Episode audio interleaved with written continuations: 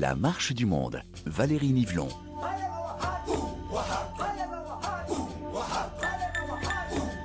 Bienvenue dans votre émission consacrée cette semaine à l'un des plus grands acteurs et témoins de notre histoire, Nelson Mandela, dont les lettres de prison nous en disent long sur l'histoire de son combat contre la ségrégation des Noirs en Afrique du Sud. 255 de ces lettres ont été publiées en français par les éditions Robert Laffont en 2018 et traduites minutieusement par Jean-Guy Loineau des lettres adressées à sa famille, des lettres adressées aux autorités de Pretoria, mais aussi à toutes celles et ceux croisés pendant son long chemin vers la liberté. Et si l'on prend soin de lire ces lettres entre les lignes, ce n'est pas seulement l'histoire de la lutte anti-apartheid de Nelson Mandela et de ses compagnons qui s'écrit, c'est aussi la douleur d'un père, d'un fils, d'un mari qui a tout sacrifié pour sa cause pendant les 27 longues années de son incarcération.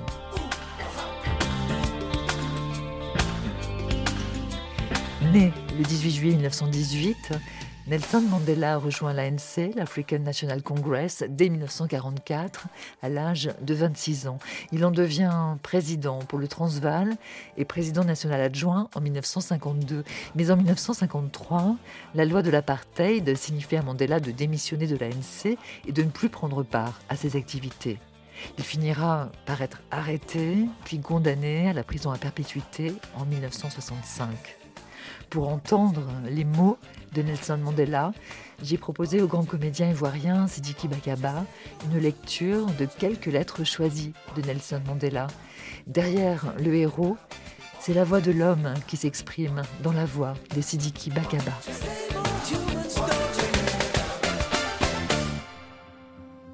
Lettre à Winnie, 23 septembre 1963, à l'officier commandant, prison de Pretoria. L'anniversaire de mon épouse est le 26 de ce mois.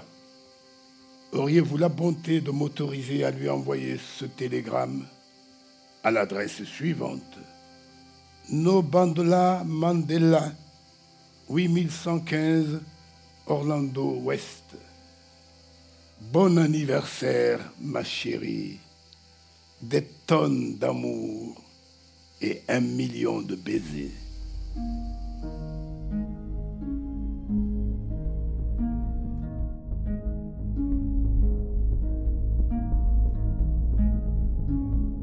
À l'officier commandant, prison de Pretoria, le 25 octobre 1963. Je vous rappelle ma lettre du 8 courant dans laquelle je demandais à avoir un spécialiste pour mes yeux. Dans la lettre mentionnée ci-dessus, j'indiquais que ma démarche faisait suite à la recommandation du médecin officier de la prison. Je dois ajouter que l'état de mes yeux s'altère très rapidement et je dois vous prier d'apporter toute votre attention à cette question urgente. Je dois en outre ajouter que je suis gravement handicapé pour la préparation du prochain procès contre moi le 29 de ce mois. Ces préparations impliquent la lecture de nombreux documents ainsi que la rédaction de beaucoup de textes. Je trouve tout cela pénible et dangereux pour ma santé. Enfin, je dois vous demander de me permettre d'utiliser mes propres vêtements pour paraître devant la cour le 29 de ce mois. Nelson Olilala Mandela.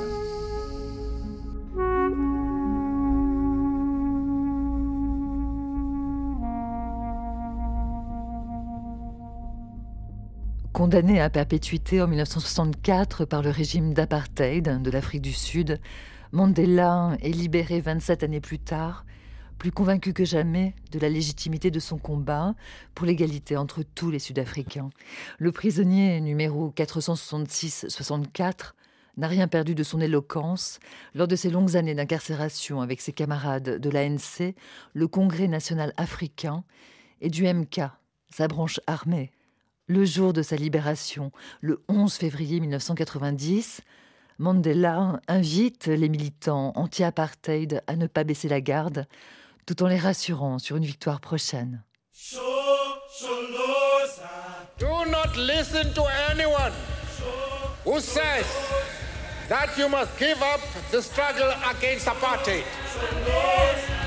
Dear friends, It will not be long now before we see the end of the apartheid system.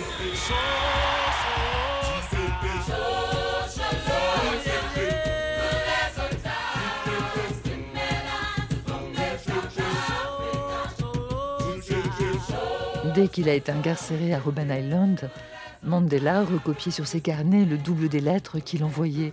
En définitive, Mandela produisait ses propres archives et il s'en servait. Quand il n'avait pas de réponse à une lettre qu'il avait envoyée six mois plus tôt à un ami, il allait voir dans ses carnets, il recopiait la lettre et il l'envoyait une nouvelle fois. Pour tenter de joindre l'avocat Olivier Tambo, son associé et président de l'ANC, exilé avec sa famille à Londres, d'où il dirigeait l'organisation, Mandela rédige ses courriers à l'attention de son épouse, Adélaïde Tambo. Ne pouvant adresser ses lettres directement à Adélaïde, il utilise son surnom africain, Matlata, associé à son propre nom, Mandela.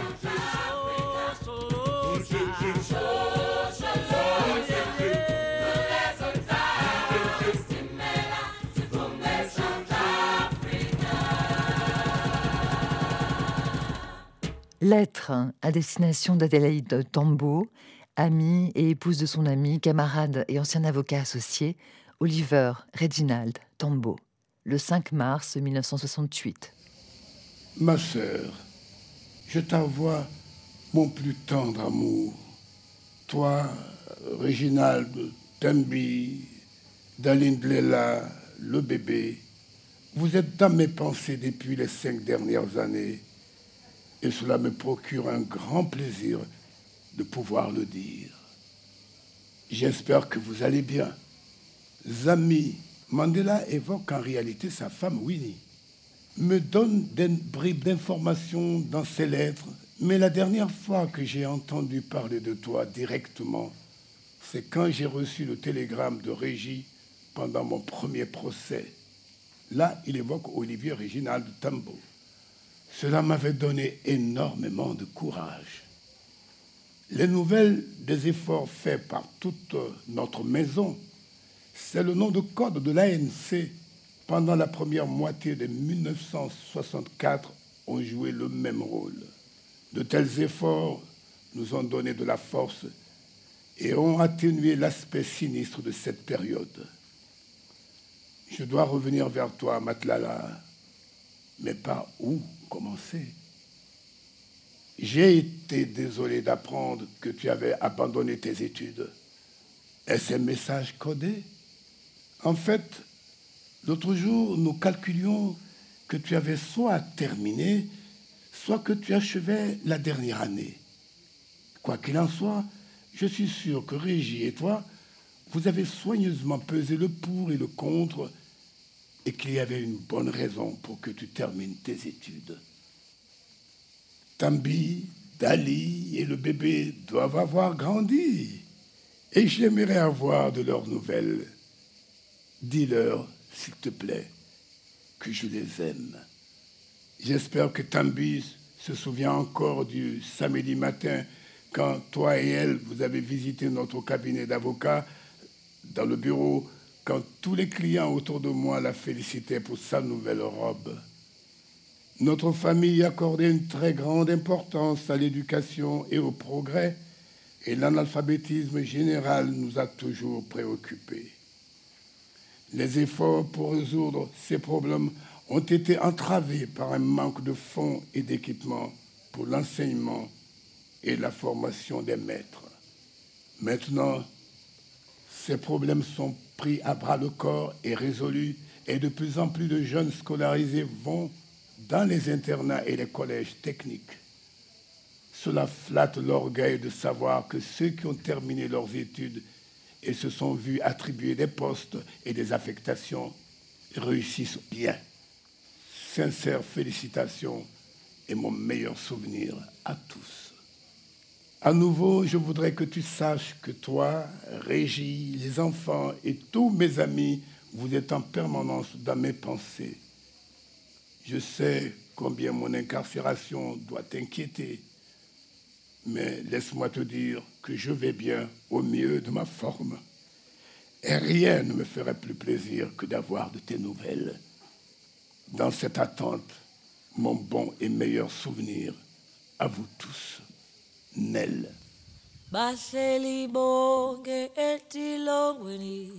Bahleli bonke kwanongqongqo Bahleli bonke etilongweni Bahleli bonke kwanongqongqo Bahleli bonke etilongweni Bahleli bonke kwanongqongqo Bahleli bonke etilongweni bahleli bonke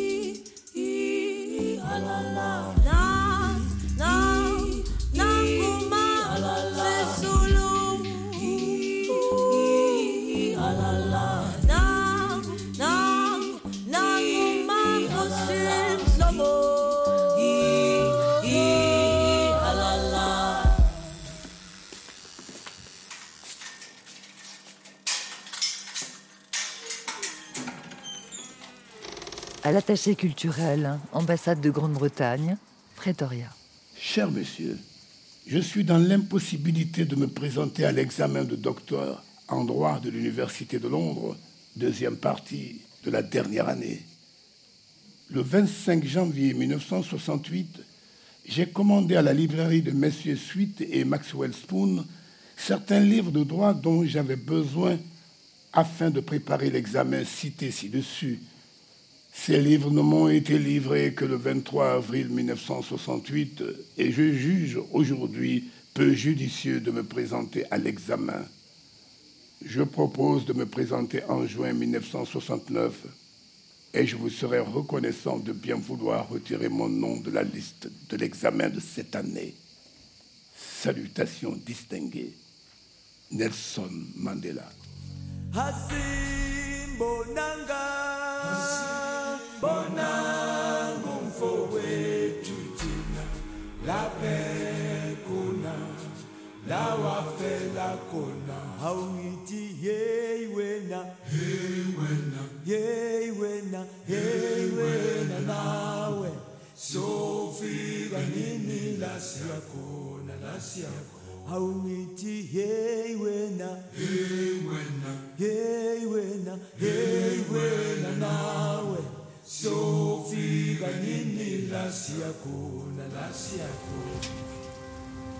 Assim Bonanga, une chanson du groupe sud-africain multiracial Savuka dirigé par Johnny Clegg. Une provocation. En langue zoulou, Assim Bonanga signifie Nous ne l'avons pas vu, et pour cause. De 1963 à 1990, personne ne sait à quoi peut ressembler Nelson Mandela. Toute image ou photo de lui sont strictement interdites par le régime de l'apartheid. Lettre de Nelson Mandela sur l'affaire du Parti communiste d'Afrique du Sud. Monsieur, pour commencer, je tiens à répéter la déclaration que j'ai faite dans une précédente correspondance à vous, que je n'ai jamais été dirigeant, membre du comité directeur ou soutien actif du Parti communiste d'Afrique du Sud. Par ailleurs, je refuse que ma condamnation dans ce procès vous autorise à inclure mon nom dans la liste des personnes qui étaient membres ou soutiens actifs du Parti communiste et je contesterai énergiquement tout effort de votre part pour le faire. Je suis intimement persuadé que l'affirmation selon laquelle j'étais un membre ou un soutien actif du Parti communiste est un acte de persécution et une manœuvre de propagande pour dénaturer mes convictions politiques et pour justifier le retrait de mon nom du barreau. Ce n'est en aucune façon inspiré par l'idée sincère que je suis communiste. La copie du jugement jointe à votre lettre du 23 mai 1967 en dit plus alors. À propos des 19 autres et moi-même qui avons été condamnés pour le rôle joué dans l'organisation de la campagne de défi contre les lois injustes, cette campagne a été organisée et dirigée par un Conseil national d'action composé de représentants du Congrès national africain et du Congrès national indien, et elle était fondée sur les principes de non-violence adoptés par Mahatma Gandhi et Pandit Nehru en Inde. C'était une manifestation qui s'opposait à certaines dispositions de la loi d'apartheid que nous considérions violentes et injustes. Les véritables manifestations ont été pacifiques et disciplinées, et c'est pour cela que le juge informé a décidé de suspendre la condamnation. La campagne n'avait absolument rien à voir avec le communisme. Son but était de soutenir les revendications justes et légitimes des Africains, des Indiens et des Métis de ce pays. J'ai lu la littérature marxiste et j'ai été impressionné par l'idée d'une société sans classe. Je suis intimement convaincu que seul le socialisme peut vaincre la pauvreté, la maladie, l'analphabétisme répandu parmi notre peuple et que le développement industriel maximum est le résultat d'une planification des industries clés du pays. Mais je ne suis pas communiste. Tant qu'il s'agit de l'Afrique du Sud, je crois que la tâche la plus immédiate à laquelle le peuple opprimé fait face aujourd'hui, ce n'est pas l'introduction d'ouvriers dans le gouvernement, ni la construction d'une société communiste. Notre tâche principale consiste à vaincre la domination blanche et toutes ses ramifications et à créer un gouvernement démocratique dans lequel tous les Sud-Africains, indépendamment de leur situation dans la vie, de la couleur de leur peau ou de leurs convictions politiques, vivront côte à côte en parfaite harmonie. La seule organisation qui m'a semblé à même d'entreprendre la tâche d'unir le peuple africain et qui finalement nous rendra notre liberté était le Congrès national africain. L'ANC a été créé en 1912 afin de lutter pour la libération du peuple africain. Tout au long de son histoire, le Congrès a été inspiré par l'idée du nationalisme africain.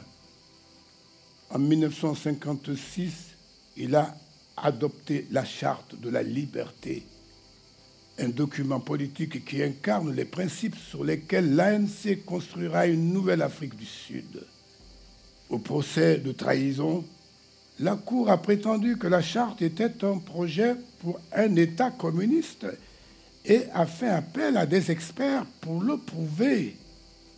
Pour sa part, la défense a affirmé que la charte n'était pas un document communiste, mais qu'elle incarnait les exigences d'un mouvement de libération nationale.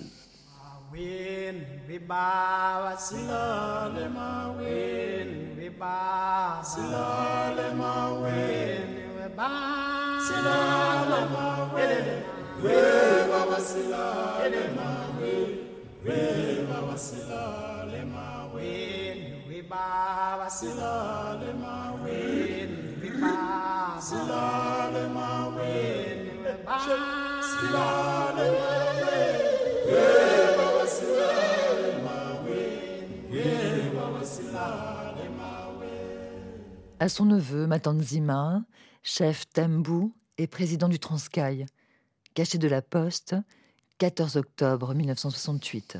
Fils bien-aimé, mon beau-frère Timothy Bunzo m'a rendu visite il y a quelques jours et m'a dit que tu avais assisté à l'enterrement de ma mère.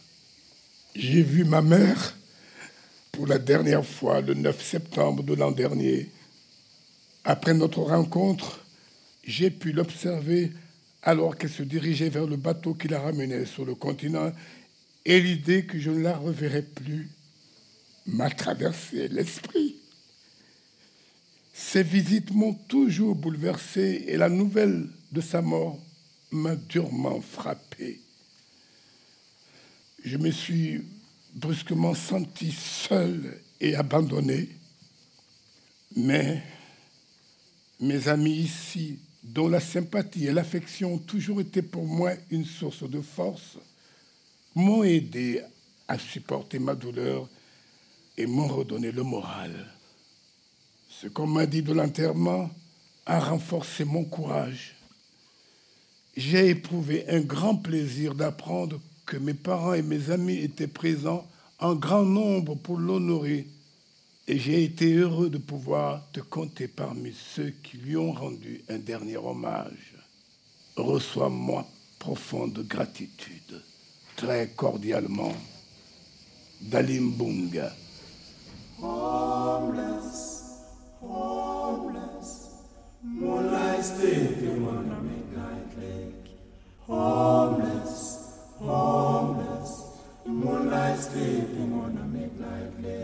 Au début de son incarcération, Madiba n'a le droit qu'à une lettre par mois, 500 mots maxi. Madiba est le nom clanique de Mandela, tandis que Nelson est le prénom que lui a donné son institutrice. Dans cette lettre mensuelle de 500 mots, de nombreux mots sont interdits. Il est absolument impossible de citer des co-détenus, des partis politiques, des membres de l'ANC. La liste est longue. Il n'y a pas seulement le courrier d'arrivée qui est censuré, mais aussi le courrier du départ, une violence exercée à tort et à travers, et très souvent incompréhensible. Sa jeune épouse, Winnie Mandela, est une travailleuse sociale. Au moment du procès, elle a 28 ans alors que lui, Nelson, en a déjà 46. Ils se sont mariés en 58 et ils ont deux petites filles, Zeni et Zinzi, lorsque le verdict est prononcé. Le 12 juin 1964, Mandela, Sisulu et les autres sont reconnus coupables et condamnés à la prison à vie.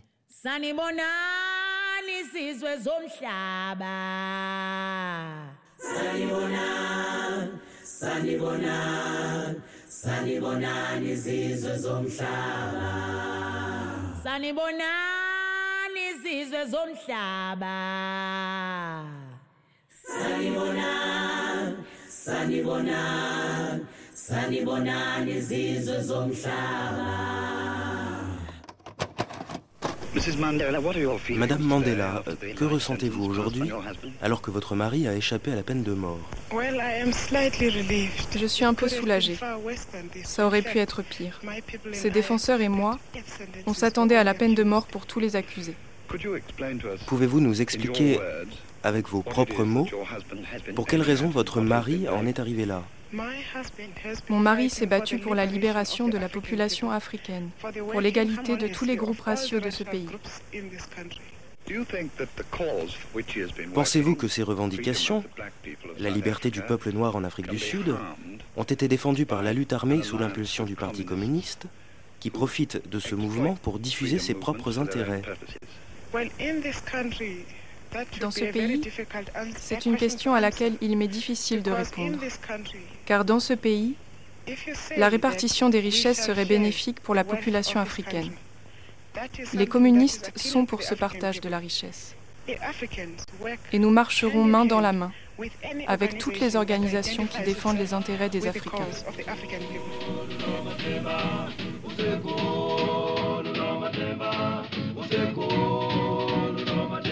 As far back as 1964, Dès 1964, when I was involved as one of the accused in quand the j'étais l'un des accusés lors du procès Rivonia, et à la suite duquel j'étais condamné à prison pour la vie, à perpétuité, j'ai déclaré que je suis contre la domination des Noirs, tout comme je suis contre la domination des Blancs. Nous ne pensons pas en termes de couleur. we have neither whites nor blacks. Nous n'avons pas de Blancs ni de Noirs. Nous avons l'Afrique du Sud. And that approach Et cette optique veut draw no distinction qu'il n'y ait pas de in distinction quand il s'agit on de the basis of the Sud-Africains sur la base de leur race et de leur couleur. Winnie Mandela, épouse de Nelson, mais aussi activiste, régulièrement arrêtée et incarcérée. En 1969, elle est d'ailleurs accusée de reconstituer l'ANC, l'African National Congress, qui est alors interdit en servant d'intermédiaire à son mari. Un couple d'activistes donc, lui en prison à perpétuité, elle régulièrement arrêtée. Quand Nelson écrit à Winnie, il y a des moments où les lettres ne partent pas. Il y a des moments où Winnie elle-même est en prison ou en exil.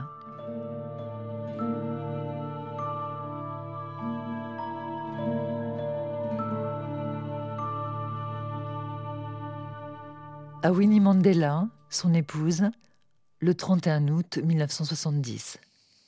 Les censeurs m'ont demandé de raccourcir mes lettres au motif qu'elles excèdent 500 mots. Wade Wutu signifie ma sœur en Kosa. Ta lettre du 4 juillet m'a été remise le 14 août, un mois et demi et douze jours après que tu l'as écrite. C'était la plus tendre de toutes tes lettres surpassant même la toute première du 20 décembre 1962.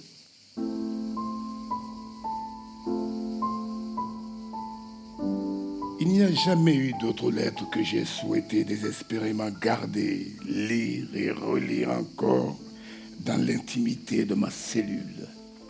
C'était la compensation des choses précieuses dont m'a privé ton arrestation. Les cartes de Noël, de notre anniversaire de mariage et d'autres anniversaires. Les petites choses auxquelles tu n'oublies jamais de penser. Mais on me l'a arraché de la main dès que j'ai atteint la dernière ligne. Le général Ocamp a tenté de justifier cette procédure arbitraire avec une pauvre excuse selon laquelle, dans ta lettre, tu me donnes pour adresse son nom au lieu de ta prison. Nos lettres sont soumises à une censure spéciale. La vérité, c'est que les autorités ne veulent pas que tu partages le contenu des lettres que je t'écris avec tes compagnes et vice-versa. J'aimerais être en position de toujours croire ce que me disent les autorités. Mais il m'est de plus en plus difficile de faire coïncider ce que je souhaite et mon expérience. Par deux fois, en juillet et au début de ce mois, on m'a informé que ta lettre n'était pas arrivée. Je sais maintenant que ta lettre était ici, alors qu'on m'assurait du contraire.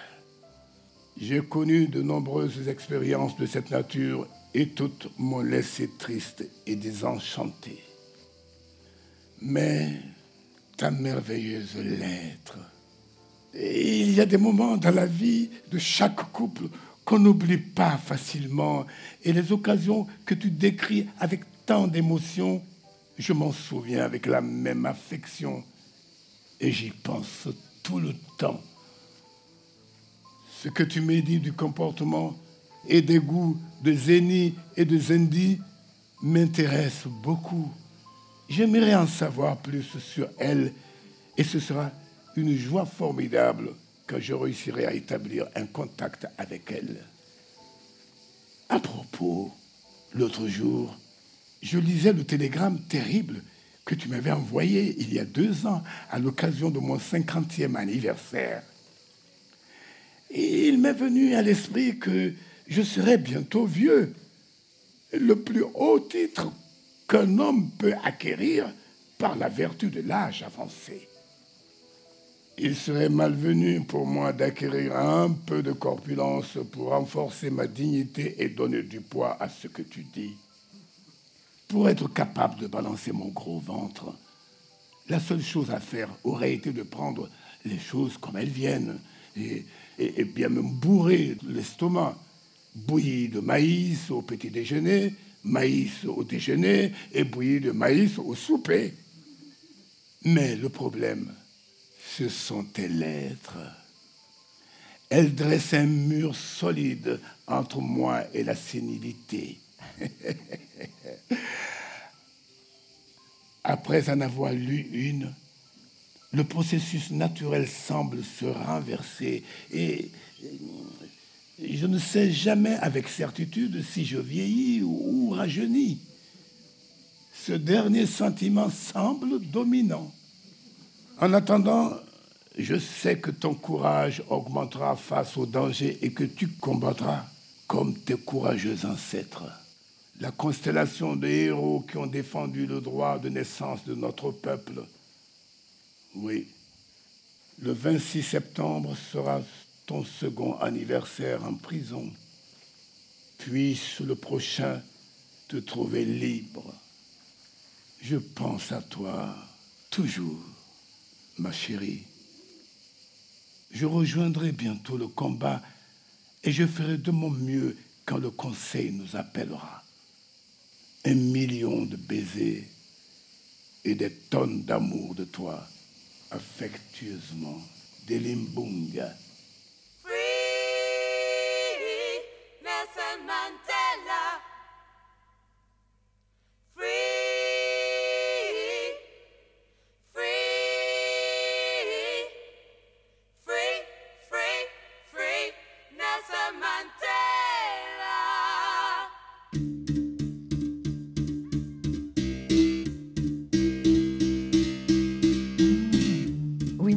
Pas de métier, elle n'a pas de revenus, elle n'a pas le droit de sortir de la superficie de sa commune, même pour aller travailler à côté.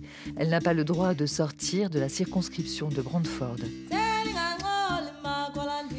Winnie Mandela est harcelée par la police pendant tout le temps d'emprisonnement de son mari. Elle est harcelée dans sa propre maison et souvent, elle doit confier ses enfants à des amis. Lorsque Mandela sort de prison 27 années plus tard, il tient Winnie par la main alors qu'il la connaît à peine.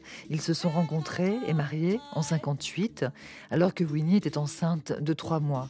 Leur première fille est née en 59 et c'est alors qu'il est passé dans la clandestinité. Leur deuxième fille est née en 60 et puis en 62, Nelson Mandela fait le tour de l'Afrique pour défendre sa cause. Une absence de six mois. Il est rentré le 5 juillet 1962 et il est arrêté le 5 août. Très souvent, Mandela écrit à Winnie en lui disant Je t'ai déjà écrit il y a deux mois, il y a trois mois, il y a quatre mois, et je te réécris car tu ne m'as pas répondu et je sais que tu n'as pas reçu cette lettre. Plus le temps passe, plus le nombre de lettres augmente, tandis que Mandela est privé de sa femme. Il garde très précieusement sa première lettre, il caresse sa photo dans sa cellule. L'essentiel des lettres sont celles écrites à Robben Island, prison de haute sécurité entre juin 1964 et mars 1982. Et il faut imaginer le quotidien du groupe des prisonniers politiques de l'ANC. Ce sont vraiment des travaux forcés. Ils cassent la pierre pour faire du gravier et puis les autorités ouvrent une carrière de chaux avec des pioches et des baramines. Il faut débiter des blocs. Au sein du groupe, Mandela donne le tempo et s'impose comme le chef. Quand il s'adresse au directeur de la prison ou directement au ministre, c'est au nom de tous les autres détenus politiques. Écoutez ces mots, lus par le comédien Sidiki Bakaba. Nous étions au Festival de la correspondance de Grignan pour présenter cette lecture.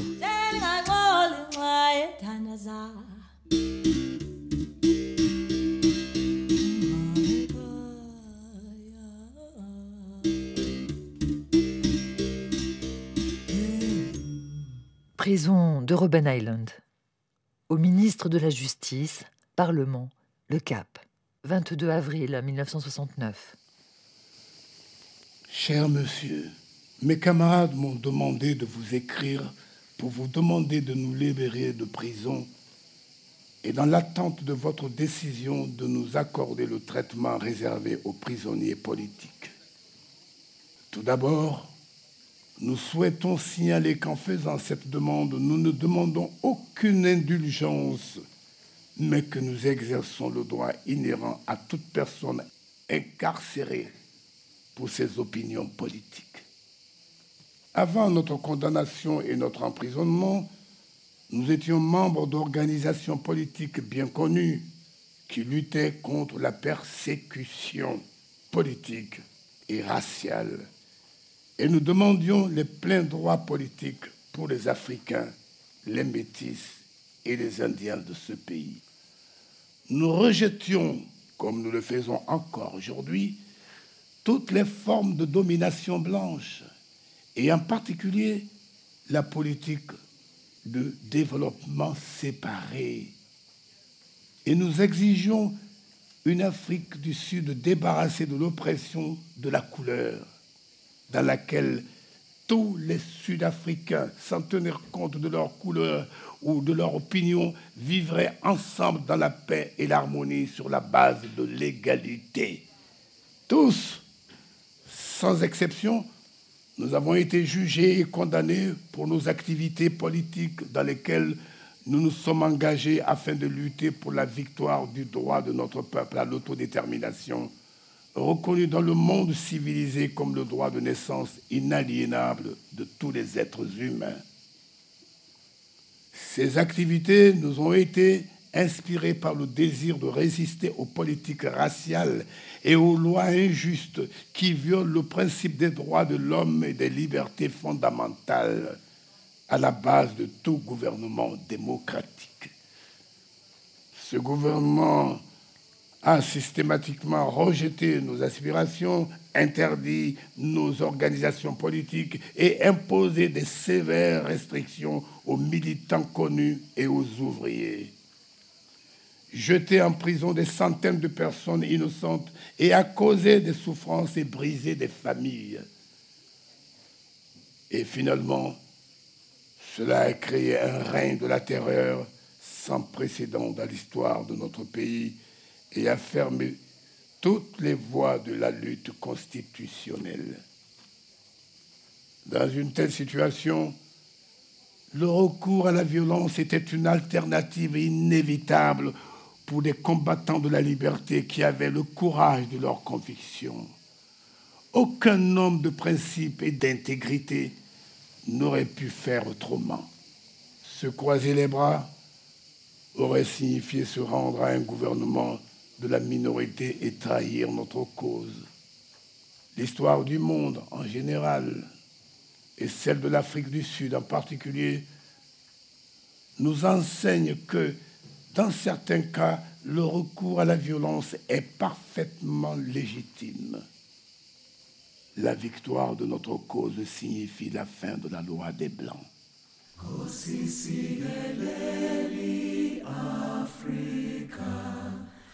Maluphakanyisa uphondo lwayo izwa imithandazo yethu nkosi sikelela thina lusapho lwayo Dans cette situation, Le gouvernement ne considère pas la prison comme une institution de réhabilitation, mais comme un instrument de châtiment. La prison n'a pas pour but de nous préparer à mener une vie respectable et industrieuse après notre libération, afin de jouer notre rôle en tant que membre digne de la société. Elle a pour seul but, seul objet, de nous punir et de nous écraser afin que nous n'ayons plus le courage ni la force de défendre nos idéaux. C'est notre punition pour avoir élevé la voix contre la tyrannie de la couleur. C'est la véritable explication pour les mauvais traitements que nous recevons en prison. Pioche et pelle en permanence pendant les cinq dernières années. Une nourriture misérable, le refus d'éléments culturels essentiels et l'isolement du monde hors de la prison. En conclusion, nous notons que les années que nous avons passées sur cette île ont été des années difficiles. Chacun d'entre nous, ou presque, a eu, d'une façon ou d'une autre, plus que sa part des épreuves que doivent affronter les prisonniers non blancs. Ces souffrances ont été parfois le résultat de l'indifférence de l'administration à nos problèmes et parfois même d'une persécution évidente. Cela a quelque peu cessé et nous espérons même connaître des jours meilleurs. Nous tenons à ajouter que nous sommes persuadés que lorsque vous examinerez cette demande, vous garderez à l'esprit que les idées qui nous inspire et les convictions qui donnent forme et direction à nos activités constitue la seule solution aux problèmes de notre pays et que nous sommes en accord avec les conceptions éclairées de la famille humaine. Nous vous prions, Monsieur le ministre, d'agréer nos salutations distinguées. Signé N. Mandela. Nous n'avons jamais perdu l'espoir. Le soutien que nous avons reçu tant ici que de l'étranger nous a donné beaucoup de force et beaucoup d'espoir. Oui, ce soutien était très clair. Quand euh, nous étions dans le procès, à tel point que quand nous avons été condamnés, nous avons beaucoup de confiance et beaucoup d'espoir. Car pour nous, il n'y avait pas de doute que, du point de vue moral, nous avions le dessus.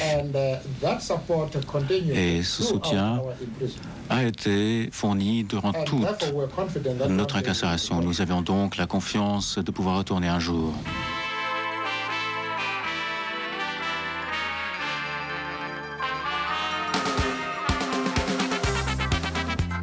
Retourner et retrouver le temps de la liberté, c'est aussi retrouver les amis, blancs, juifs, noirs, indiens, métis, soit dans l'ANC, soit dans le Congrès national indien, soit dans différentes organisations, partis politiques, tous lutter contre l'apartheid.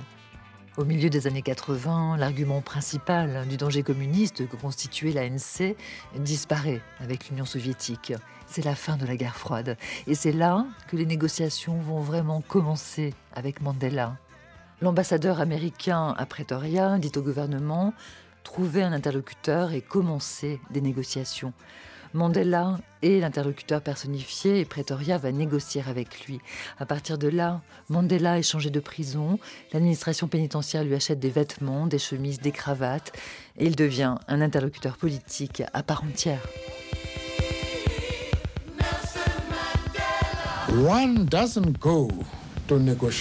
On ne va pas à la table des négociations si on n'a pas l'intention de faire des compromis. Mais il n'y aurait aucun sens à discuter avec le gouvernement si nous allons faire un compromis sur le principe d'un homme, une voix. Ceci n'est pas possible. Les discussions que nous avons eues avec le gouvernement la semaine passée nous ont donné de l'espoir. Mais ce n'est pas quelque chose au sujet duquel nous devons être romantiques. L'apartheid est toujours en place. Je n'ai pas le droit de voter. Je n'ai jamais voté. Madiba quitte Robben Island au début des années 80 pour des raisons de santé, pour aller dans une prison au nord du Cap, à Victor Verster. Là, on va l'installer dans la maison d'un ancien gardien de la prison. Il y a une piscine, une pelouse. Et c'est très bien, parce qu'il reçoit le ministre de la Justice. Au début, il le recevait secrètement à la prison, mais dans une cellule, on ne peut pas négocier. Puis à son tour, Nelson Mandela sera reçu à la fin des années 80, avant sa sortie de prison, par le président de la République en personne, M. de Klerk, pour entamer des négociations qui se poursuivront après sa libération. Deux, trois jours après sa sortie de prison en 1990, un journaliste lui a demandé Depuis votre libération, quel est votre plus grand choc, Monsieur Mandela? Il a dit ça a été de me retrouver dans une chambre avec ma femme. C'est incroyable de dire publiquement une chose pareille. Toute l'impuissance de ne pouvoir être un mari, mais aussi toute l'impuissance de ne pouvoir être un père. Lettre du 1er mars 1971 de Mandela à Zenani, sa deuxième fille, qui a alors 11 ans. Ta naissance a été un vrai soulagement pour nous parce que trois mois plus tôt seulement, ta mère avait passé 15 jours en prison, ce qui était dangereux pour une personne dans son état, Nous ne savions pas si toi et maman vous aviez souffert durant votre incarcération. Nous avons été heureux d'être bénis avec une adorable petite fille en bonne santé. Te rends-tu compte que tu as failli naître en prison? Peu de gens ont connu cette expérience d'avoir été emprisonnés avant même leur naissance. Tu n'avais que 25 mois quand je suis parti de la maison. Tu ne te souviens sans doute pas d'un incident qui m'a bouleversé à l'époque et auquel je n'aime pas repenser. Vers la fin de 1961, on t'a conduite chez un ami où je t'attendais. Je ne portais ni veste ni chapeau. Je t'ai prise dans mes bras et pendant dix minutes, je t'ai serré contre moi. Je t'ai embrassé et nous avons parlé. Brusquement, tu as semblé te souvenir de quelque chose. Tu m'as repoussé et tu as commencé à chercher dans la pièce. Dans un coin, tu as trouvé le reste de mes vêtements. Et après les avoir ramassés, tu me les as donnés et tu m'as demandé de revenir à la maison. Tu m'as tenu la main pendant quelques instants en me tirant désespérément et en me suppliant de revenir. Ça a été un moment difficile pour nous deux. Tu avais le sentiment que je vous avais abandonné, toi et maman, et ta demande était raisonnable. En 1961, tu avais deux ans, et à cause de ton âge, il m'était impossible et difficile de t'expliquer ma conduite. L'expression d'inquiétude que je voyais sur ton visage me hantait encore des mois plus tard.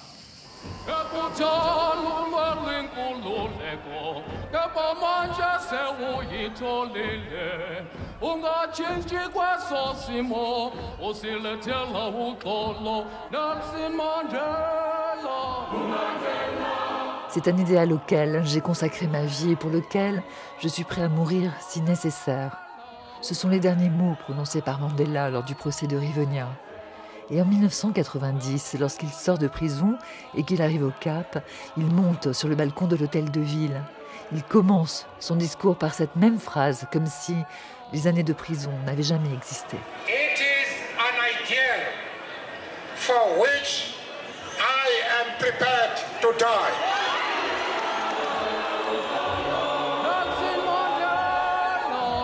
Ainsi s'achève cet épisode de La Marche du Monde, signé Valérie Nivelon et réalisé par Sophie Janin. Mandela entre les lignes est une lecture des lettres de Nelson Mandela par le comédien Sidiki Bakaba, enregistrée au Festival de la correspondance de Grignan en juillet 2021. Tous mes remerciements à sa directrice artistique, Julia de Gasquet, et à toute l'équipe du festival. Plus d'informations sur la page de la Marche du Monde sur rfi.fr. Podcastez, cette émission, c'est la vôtre.